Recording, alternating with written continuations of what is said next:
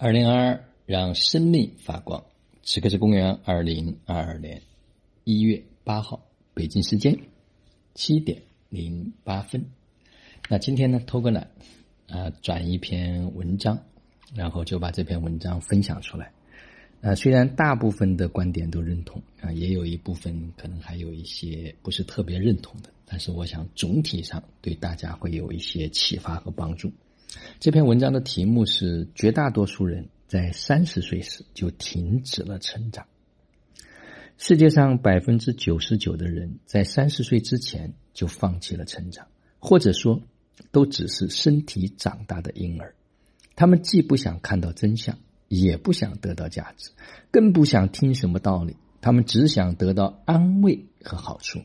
他们就像嗷嗷待哺的孩子，一旦哭闹了。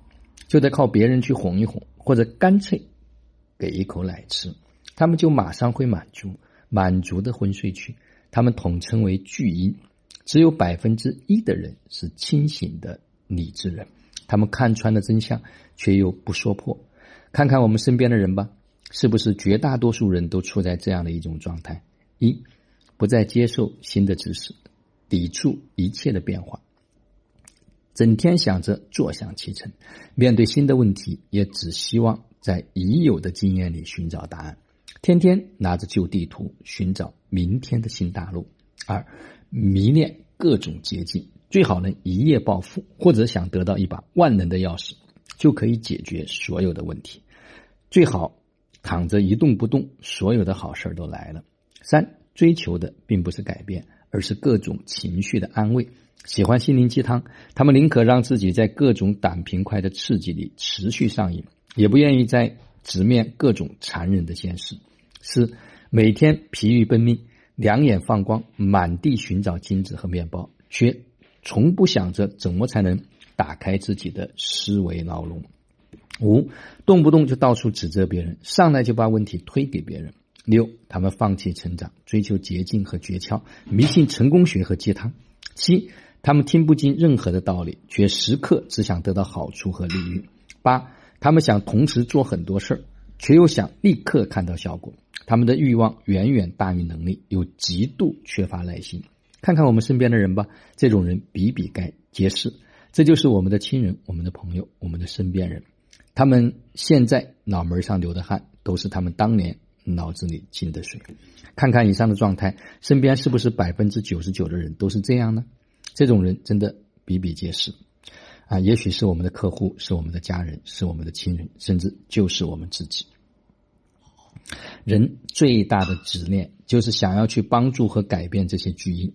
他们出于好奇，当看到巨婴在犯错或者走弯路的时候，总是试图去纠正他们，企图让他们改变自己，少走弯路。他们苦口婆心的给他们讲很多道理，甚至恨不得插足他们的生活，直接带他们行动。这的确是一种好心，但很多好心未必就能办好事因为这样做不仅帮不了他们，反而遭到他们的厌恶，最后搞得自己一身臭。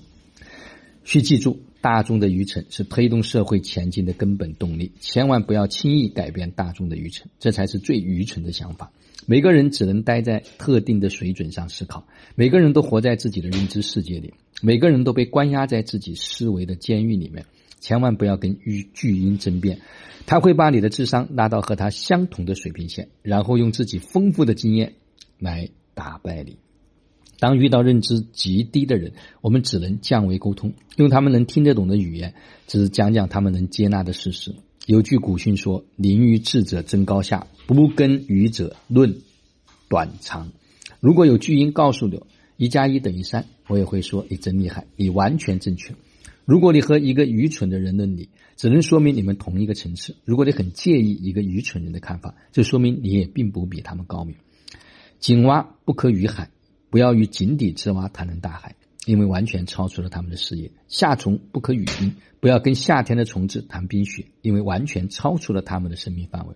凡夫不可语道，不要跟普通人论道，因为他们根本就听不懂。其实大众的愚蠢是非常必要的。一个人能发现多少？人愚蠢的一面，决定了他能爬多高。这个世界始终被百分之一的人推着走，然后剩余的百分之九十九的巨婴总在酣睡。每次等这些人一觉醒来，发现世界全变了，这百分之九十九的人从来不是被唤醒的，而是自己痛醒的。在他毫无疼痛感之前，你若去唤醒他，他一定认为你是精神病。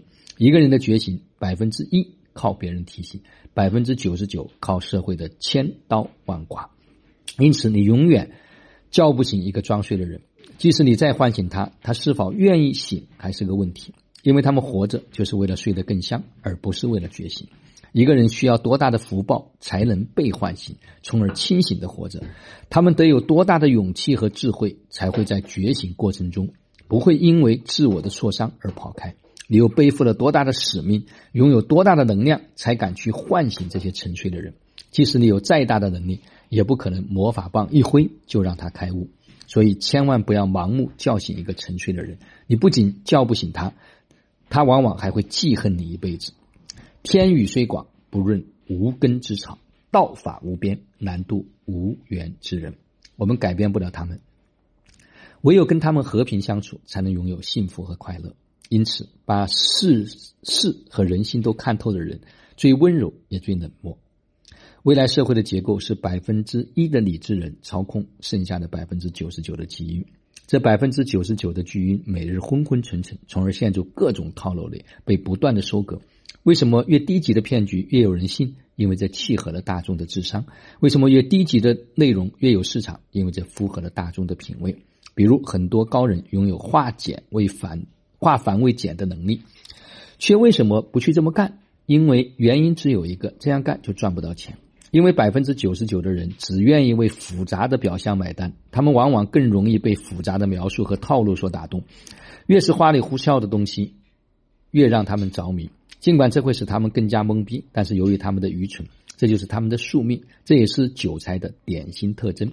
我们最大的挑战是如何给残酷的真相装上一层糖衣，让这百分之九十九的人吃下这片甜甜的药。记住一句话：大众想要的不是真相或者价值，他们只是渴望被理解、被认同，需要心理的安慰。千万不要认为你的真相和价值强加于他们，你只需要理解他们的目光的狭隘，看清真相之后，就去制造故事和幻象，让他们成名，你就能大获成功了。这个社会就是会不断的去识别各种蠢人，将他们打入社会最底层，使他们遭受楼狱；同时还会不断的去发现聪明人，把这些人送入上流社会，让他们掌控财富，然后去管理和引领社会。其实，人类文明的进化只不过是那百分之一的聪明人对百分之九十九的愚蠢者管理方式的不断升级。自古真情留不住，唯有套路得人心。你相信谁，你就能渡谁；谁相信你，你就能渡谁。啊，你相信谁，谁就能渡你；谁相信你，你就能渡谁。请把时间留给相信的人。装睡的人不必惊醒，无缘之人不可渡。成长有两个途径：上课和上当。不上课就上当。认知有两个途径：教育和教训。不被教育就被教训。你认为学习成本很高，就去尝试一下无知的代价。那在这里呢？我想说，有一部分不太相同的，大家可以去听我曾经做过的一个分享，叫做“绝不玩弄人性，而要玩转人性”。如何去支持一些有缘的人拿回他们生命的主权和力量？这个是知行生活道要做的一件事情。但是绝不可真的消耗自己去所谓的为了所谓的成就。好了，今天的分享就到这里。啊，对，昨天在。做不一样的自己群里面，也跟家人们做了一个如何去清晰自己生命愿景的分享。我相信大部分的人之所以没有动力，是因为不清晰自己要去的方向。一旦明确，实际上其实一切都会轻易而举。好了，就让我们每一天、每一刻、每一分、每一秒都活在爱、喜悦、自由、恩典和感恩里，执行生活道，有道好生活，做有道之人，过。有道生活。